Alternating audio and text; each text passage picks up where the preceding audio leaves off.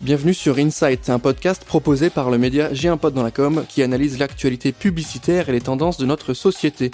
Nous allons décrypter ensemble les différentes mécaniques créatives qui permettent de passer de l'idée à l'action. Et dans ce nouvel épisode, nous recevons Laurent Coquini qui est DG de 6ème Son, agence leader mondiale de la création d'identités sonores de marque. Salut Laurent, comment tu vas? Très bien et toi? Bah écoute, ça roule, on est content de t'avoir avec nous aujourd'hui. On va se parler d'identité de marque, identité sonore, au même titre que l'identité visuelle. Là, on va parler du son, donc le logo, et plus précisément l'UX sonore, qui est un vrai sujet. C'est pas forcément hyper clair pour tout le monde. On va prendre le temps de rentrer dans le détail avec toi aujourd'hui. Pour commencer, est-ce que tu peux nous expliquer un peu quel est le lien entre les marques et leur identité sonore? Parce qu'on connaît très bien l'appétence des marques pour avoir un beau logo, des beaux visuels, une belle charte graphique, mais le son aussi a un gros rôle à jouer. Euh, à quel niveau? Bon, alors ce qui est très très simple à comprendre, c'est que ces dernières années, le nombre de points de contact entre les marques et leur public se sont multipliés et que sur la plupart d'entre eux, le son est présent. Donc en réalité, la question n'est plus désormais de savoir est-ce qu'il faut du son pour incarner une marque, la question c'est quel est le bon son pour incarner les marques? Il y a de ça une vingtaine d'années, il y avait euh, uniquement la publicité, la télé, la radio, peut-être l'événementiel. Aujourd'hui, avec le digital, le nombre de points de contact sur les réseaux sociaux, se sont multipliés. Les podcasts, l'événementiel, c'est énormément différencié. Et donc, sur tous ces points de contact-là, il y a du son.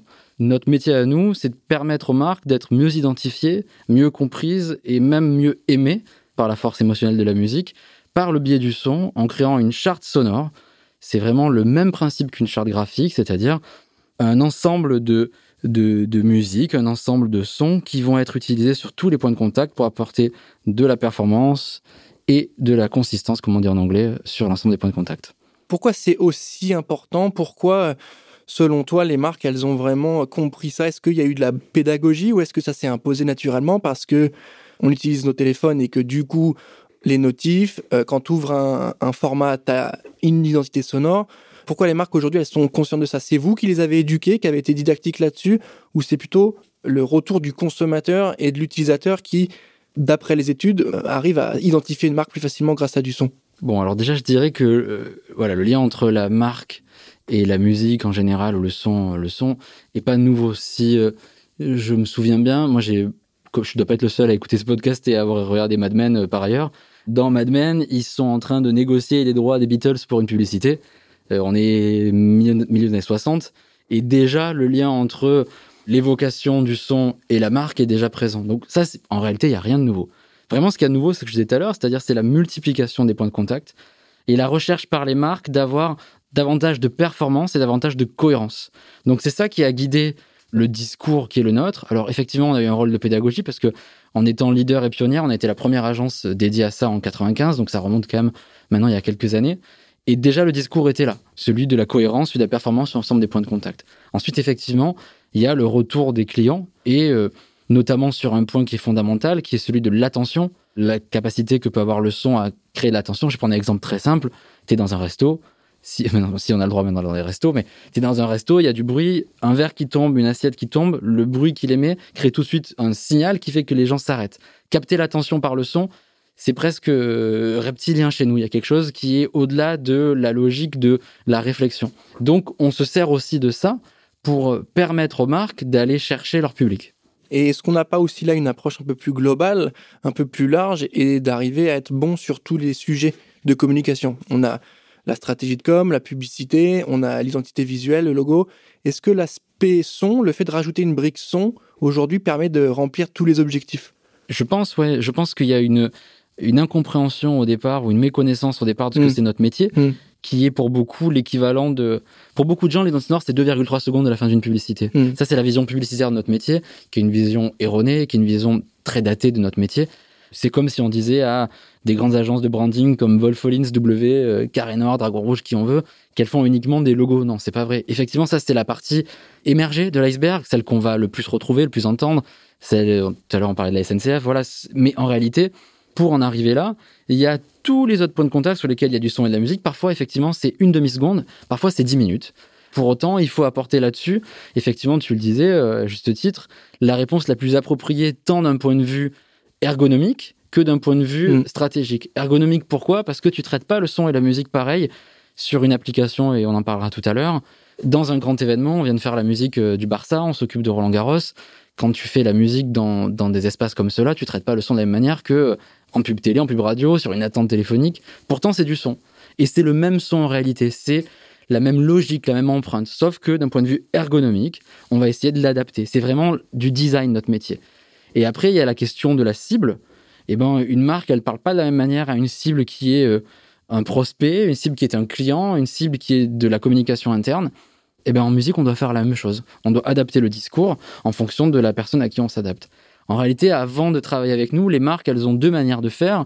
Soit elles ont acheté très très cher les droits d'une musique et du coup, elles l'utilisent un peu partout tout le temps, mais en dépit du bon sens, parce que ça n'a pas vocation à être partout euh, une super chanson que tu as achetée pour un... Parfois, la musique est plus connue que la marque, et du coup, ça... cannibalise, euh, et effectivement, et les exemples sont hyper nombreux. Ou alors, les marques, elles ont aucun lien sur leurs différents supports entre les musiques, et donc bah, ça crée de la confusion, du mmh. brouhaha.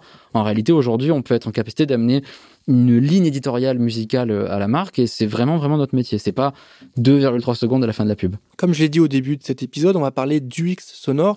À l'instar des identités de marque, des identités visuelles euh, et du design visuel, le design sonore est important. Tu m'as parlé de design, tu as dit c'est votre métier, c'est notre métier de design. Explique-nous ce que c'est que l'UX sonore, à quoi ça sert, quelles sont les différences par rapport à, de l'UX euh, plutôt classique. En fait, ça vient en complément. Notre métier, il est vraiment complémentaire de du design en général et donc de l'UX en particulier. Il n'y a rien de nouveau à ce que sur. Je vais remonter à il y a. Euh, moi, je, je suis d'une époque où il y avait euh, des téléphones portables euh, qui sont apparus dans les des années 90. Et de par la sonnerie du téléphone portable, tu savais quel opérateur tu avais. Je me rappelle de Ola, de Itinéris, ce genre de truc-là. Tu savais. aussi, là. Exactement. Nokia, tu savais chez quel constructeur tu étais.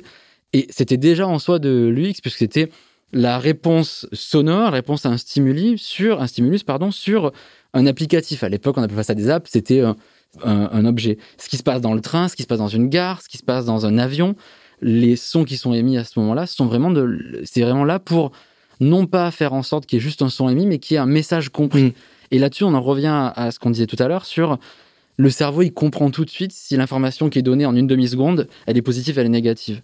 Et donc, ça va aller aujourd'hui notre travail effectivement, donc euh, le monde des transports est, très consommateur de son et en a besoin, euh, jusqu'à ce qui se passe sur les applications. Quand on travaille pour, euh, on travaille pour une grande marque bancaire en Amérique du Nord, quand tu vas faire un virement, quand tu vas checker tes comptes, si le son il est ou s'il est, tu comprends vite si c'est positif ou négatif. Mm. Et ça, c'est des choses très simples qui peuvent vraiment renforcer l'expérience globale de compréhension. Et voilà, notre métier sur l'UX design, il, il, est vraiment, vraiment là-dessus. On se souvient, là, tu m'as fait l'expérience avec tes mains, mais ça m'a tout de suite mis en tête le son Windows. Euh, ouais. Tu sais, quand t'arrives pas, t'as la croix rouge. Euh, Exactement. C'est assez euh, évident, c'est éloquent, c'est obvious la manière de nous dire ça, ça marche pas. Exactement. C'est, vraiment, on n'a pas besoin de l'expliquer pour comprendre. Ce qui est fantastique avec, dans notre métier, avec la musique et le son, c'est qu'on n'a pas besoin de traduire non plus. Hmm. En vrai, aujourd'hui, c'est pour ça qu'on est leader mondial, même si on est français au départ. Alors, la boîte est devenue très internationale, mais on peut traiter aujourd'hui depuis Paris des clients comme Petronas, des clients comme Etihad, des clients comme USA, qui est l'un des leaders de l'assurance aux États-Unis. Parce qu'en réalité, quand tu fais de la musique ou du son, t'as pas besoin de traduire ce qui est, c'est compris partout pareil. Il y avait une étude qui a été faite sur notre travail pour un grand, grand constructeur automobile français. L'identité sonore qu'on a créée, elle était testée sur quatre continents, huit pays, et les résultats étaient quasiment partout les mêmes en termes de ce que ça veut dire, ce qu'on en comprend de la marque, la congruence, ce que ça apporte d'un point de vue positif à la marque ou négatif en l'occurrence. C'est ça qui est fantastique. L'investissement qui est fait par un directeur marketing aujourd'hui euh, d'une identité sonore, il peut la déployer à travers le monde sans avoir besoin de changer quoi que ce soit. Et, ça, c'est vraiment, vraiment, vraiment fort. Donc, il faut que le signifié soit efficace. Entre signifiant signifié, il faut que à chaque fois que vous mettez en place un son, il doit provoquer quelque chose, donc c'est signifié, mais le signifiant n'a pas forcément besoin d'avoir la même forme à chaque fois. Et tu l'as dit, parfois c'est plutôt logique, c'est limite euh, animal, comme tu mhm. l'as évoqué. Pourquoi les Américains, par exemple, passent par vous? Est-ce que c'est la French Touch? Est-ce qu'il y a une, une expertise à la française? Alors, je, bah, il y a plein de choses dans ta question. D'abord, sur le signifié, oui, effectivement, euh, il y a, y a là-dedans quelque chose de, du registre de la psychoacoustique, et c'est pour ça qu'on est une agence, c'est pas... Euh, dans l'agence, tu as différents corps de métier, des consultants, des, des créatifs, des musiciens, des, des fonctions support évidemment, mais tu as aussi tout un travail de recherche. Et la psychoacoustique, là-dedans, elle a un rôle fondamental à jouer. Je donnais deux, trois exemples parlants. On travaille avec euh, la RATP, avec la SNCF, avec, Aéroport de, avec Paris Aéroport. Je précise que c'est vous qui avez fait le jingle de la RATP. Pour ceux qui nous écoutent, c'est important de le... La RATP, SNCF ou Paris Aéroport, ouais, c'est nous qui travaillons ouais. pour, pour eux. Et il y a des travaux qui sont menés sur la réduction de la nuisance sonore, par exemple, à l'intérieur d'un wagon. Donc, tu vas, il y a des chercheurs qui travaillent là-dedans, qui passent beaucoup de temps. Et au fur et à mesure, la nuisance sonore du wagon réduit. Mais là, on se rend compte qu'il y a une nouvelle nuisance qui apparaît, c'est celle de ton voisin, que tu n'entendais pas bien avant, mais qui a du coup fait que parler. Et il joue aussi dans l'expérience globale que tu as. On peut jouer un rôle de conseil là-dedans. Et nous, les sons qui sont émis à l'intérieur d'un train, d'une, d'un, d'un wagon de, de, de bus, de tram ou de, ou de métro, ils viennent se rajouter à ça. Donc notre métier, il a une vraie euh, responsabilité euh, psychoacoustique, Mm. une vraie responsabilité de, on appelle ça la psychologie de l'environnement, parce qu'il faut que tu puisses être entendu, compris, sans être un spam non plus euh, audio. Et ça, c'est hyper, hyper important. Et la deuxième partie de ta question, si je me souviens bien, qui était sur les États-Unis, oui, en fait, on, on, on a eu Pourquoi un, vous? euh, donc Nickel a créé, a créé Sixième Son. Et au départ, on est venu nous... Enfin, non, ça- la, la, la boîte s'est vraiment très bien développée en France. Et puis, on est venu nous chercher euh, depuis l'international en France. Alors, Mhm. souvent, on raconte l'anecdote que le, on s'occupe des, des Samsung depuis une dizaine d'années. Parce que le directeur marketing coréen de Samsung est passé par Paris, il a pris un train, il a entendu l'incident de la SNCF, il a dit qu'est-ce qui a fait ça, il nous a contacté et on a créé du coup l'incident de, Samsung à, cette époque-là. La réalité, c'est qu'au départ, on est venu nous chercher. Maintenant, c'est plus tout à fait ça, puisqu'on se développe. On s'est rendu compte que notre, notre expertise, elle n'était pas traitée partout de la même manière. Et cette logique de, de ligne éditoriale sonore, de charte musicale, c'était pas exactement le cas. On va évidemment pas apprendre aux Américains à faire de la musique, à faire de l'entertainment avec la musique. Euh, Jamais on aura cette euh, outrecuidance-là. Par contre, avoir le lien entre design et musique, ça, c'est quelque chose qui est assez. euh, c'est pas nouveau, mais en tout cas, c'est pas traité à, à ce point-là. Et donc, ouais, c'est ça contribue à- au succès qu'on peut connaître là-bas. C'est assez intéressant euh, le- la manière dont tu nous expliques un peu remercie. votre euh, les, les apports de ce que vous faites, surtout parce que on a l'impression que quand c'est hyper bien fait et que vous faites le job, bah c'est bien, ça s'entend, c'est agréable, ça passe, on- voilà. Et quand c'est mal fait, bah c'est pas supportable. Quand c'est mal fait, on comprend qu'il y a... C'est un peu comme, comme le téléphone, en fait, comme l'UX euh, sur une application. Quand elle est bien faite et que le bouton il est bien en place, à la bonne place, tout va bien. Mais s'il est décalé, euh, si on n'arrive pas à cliquer, si la croix elle est pas assez grosse, on dit ah c'est naze, c'est nul, etc. C'est Ouais, assez ouais. drôle, le- c'est assez péchu la limite entre le truc ultra léché qui marche bien sans qu'on se rende compte de tout ce qu'il y a Et derrière. c'est pour ça que je, je répète souvent que nous, on fait de l'art appliqué du design. Il est malheureusement décédé l'année dernière, mais Gérard Caron, qui était un des grands papes du, du design, est venu un jour nous faire une presse euh, ici, et il y a une dizaine d'années. Elle, elle aura franchement marqué, moi, ma, mon approche de notre métier. Et euh, il avait pris l'exemple de euh, une chaise designée qui est euh, super belle, mais si t'es mal assis dessus, bah t'es mal assis dessus et tu restes pas assis dessus, et puis c'est comme ça. Euh, et nous, notre boulot, il est pas de faire du beau pour du beau, il est de faire de l'utile. Et donc, tu as tout à fait raison. Si ce qu'on fait ne fonctionne pas in situ en termes du X, eh ben les, les gens soit le retirent, soit les gens s'en vont, et donc c'est contre-productif parce qu'on est quand même là au service des marques et donc de leur succès. Donc on peut pas faire, on peut pas faire autrement. À l'inverse, tu vois, on a été mandaté, heureusement, ça n'a jamais été servi par, dans le monde des transports par plusieurs, plusieurs marques pour travailler sur des systèmes d'alerte en cas de, de grand danger. Et pareil, là, il faut travailler sur des systèmes d'alerte qui font que le son, en une demi-seconde, tu as compris aussi que tu dois partir très vite en courant. quoi. Et le son joue aussi un rôle là-dedans. C'est pas que l'expérience positive, ça peut être une expérience positive, mais si elle est maîtrisée complètement. Quand vous travaillez avec les marques, est-ce qu'elles ont une maturité là-dessus? Parce que vous faites des propositions, vous pensez que c'est la meilleure. Est-ce que la marque est, en capacité de vous dire non, c'est pas la meilleure ou non, j'aime pas? Est-ce qu'on peut. Généralement, un logo, la, marque est assez exigeante, elle te fait un retour, elle dit j'aime pas celui-là, euh, retravaille-moi ça, fais-moi plutôt comme ça avec telle couleur. Bon, on voit un peu ce, que, ce, à quoi ça correspond. Là, c'est plus technique, c'est un peu moins palpable. Est-ce qu'elles ont une vraie maturité pour te faire des retours? Alors oui, euh, moi, euh, du haut de ma petite expérience, je vois déjà l'évolution, notamment du fait de la culture qu'ont aujourd'hui les directeurs marketing sur le son et la musique, qui a largement grandi. Donc oui, elles ont plus de recul. Maintenant, on joue vraiment un rôle de conseil pour les accompagner. Maintenant, bon, t'es pas à l'abri de d'une réunion très importante où quelqu'un te dit qu'il aime pas la trompette et il y a pas de trompette dans la musique, donc t'es mal à l'aise pour le dire, il y a pas de trompette dans la Donc, Il y musique. a donc, euh, toujours ces problèmes de j'aime pas fait- la trompette, on mettra pas de trompette. en fait, il y a un peu de ça. On essaie toujours d'éviter ça, nous. On- en fait, on briefe toujours avant pour dire on veut pas parler de musique. Donc, euh, L'idée, elle est évidemment d'éviter de parler de fa dièse mineur ou de montée chromatique parce que là, on va perdre beaucoup de gens autour de la table. Maintenant, effectivement, oui, ça arrive encore, euh, ce genre de choses-là, mais on essaie de le limiter le, plus possible pour être sur quelque chose de plus. Euh, le, je confonds toujours le cerveau droit et le cerveau gauche, mais essayer de faire en sorte que la partie émotionnelle mm. ne l'emporte pas de manière outrageuse mm. sur la partie euh, rationnelle. Donc, on, essaie, on a des outils pour ça, on essaie de les accompagner là-dedans parce que c'est vrai que sinon, tu retrouves dans un j'aime ou j'aime pas qui n'a en fait aucun intérêt parce que la musique qu'on va créer pour telle ou telle marque, l'objectif n'est pas de l'écouter chez soi le soir euh, avec ses potes pour le plaisir. C'est hmm. pas du tout ça l'objectif.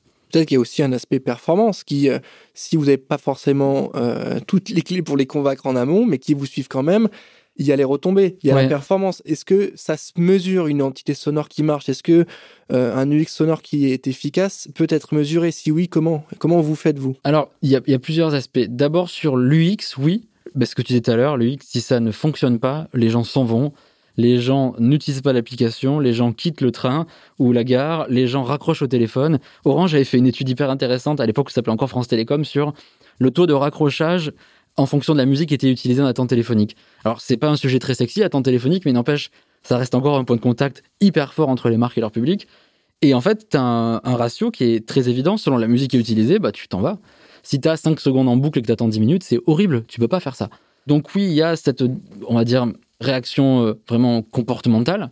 Après, sur la mesure, bah, du fait de notre expérience américaine, on a développé des outils de mesure, mhm. effectivement, qu'on tient à dispo de nos, clients sur de quelle manière on contribue à une meilleure identification, à une meilleure appréciation de leur marque uniquement par le son et la musique. Et on arrive à des résultats hyper intéressants qui nous permettent aussi bah, de nous améliorer. Hein. c'est aussi ça le but. Hein. Ça, c'est quelque chose que vous développez en interne? Ouais, en externe. On, travaille avec euh, Harris sur, euh, sur un baromètre performance musicale qu'on a sorti cette année. C'est plusieurs années qu'on travaille dessus et on apprend des choses euh, hyper intéressantes. On apprend, par exemple, euh, Harris nous, nous dit que 90% des musiques qui fonctionnent le mieux pour les marques ne sont pas des synchros. Ce sont des musiques originales pour les marques. Contrairement à la doxa publicitaire qui veut absolument mm. toujours placer la meilleure synchro possible parce que c'est stylé. C'est vrai que c'est stylé, mais par contre, quand tu poses des questions rationnelles sur l'identification à la marque, l'agrément à la marque, en réalité, 9 fois sur 10, la musique originale fonctionne mieux que la musique, euh, la musique synchronisée. Alors, ça n'a pas hyper bonne presse en pub parce que c'est sur le coup, on a l'impression que ça va être moins servir euh, le film.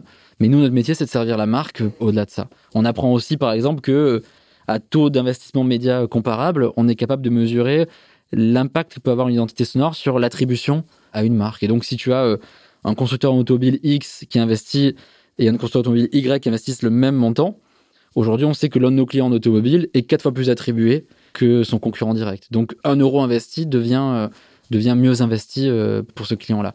Ça, c'est hyper important et c'est beaucoup venu de notre culture, enfin, culture américaine qui a développé euh, euh, l'agence par, de par notre bureau à New York sur la mesure des KPI de notre métier. Est-ce que tu as vu passer des tendances de fond ou des nouvelles pratiques liées au son avec les marques, peut-être des playlists, des, bah, la fameuse l'ASMR hein, qu'on connaît? Est-ce que tu as identifié des choses? Ouais, il y a plusieurs choses. D'abord, il y a eu une sorte de, de malentendu, je crois, sur les assistants vocaux. Il y a 3-4 ans de ça, j'ai eu l'impression qu'on allait faire un sujet sur deux, ça allait de l'assistant vocal. C'est pas du tout arrivé. En tout cas, en France et en Europe, il y a un décalage entre ce qu'on peut faire aux États-Unis et ici qui est très important. Là-bas, la culture de l'assistant vocal est très très forte. Elle n'est pas arrivée encore ici, j'ai l'impression. Mais il y a 3-4 ans de ça, j'avais l'impression que ça allait être une tendance, euh, enfin, euh, une lourde tendance. C'est pas arrivé. Ce qu'on a vu, c'est les podcasts, mais c'est, on est bien placé pour en parler.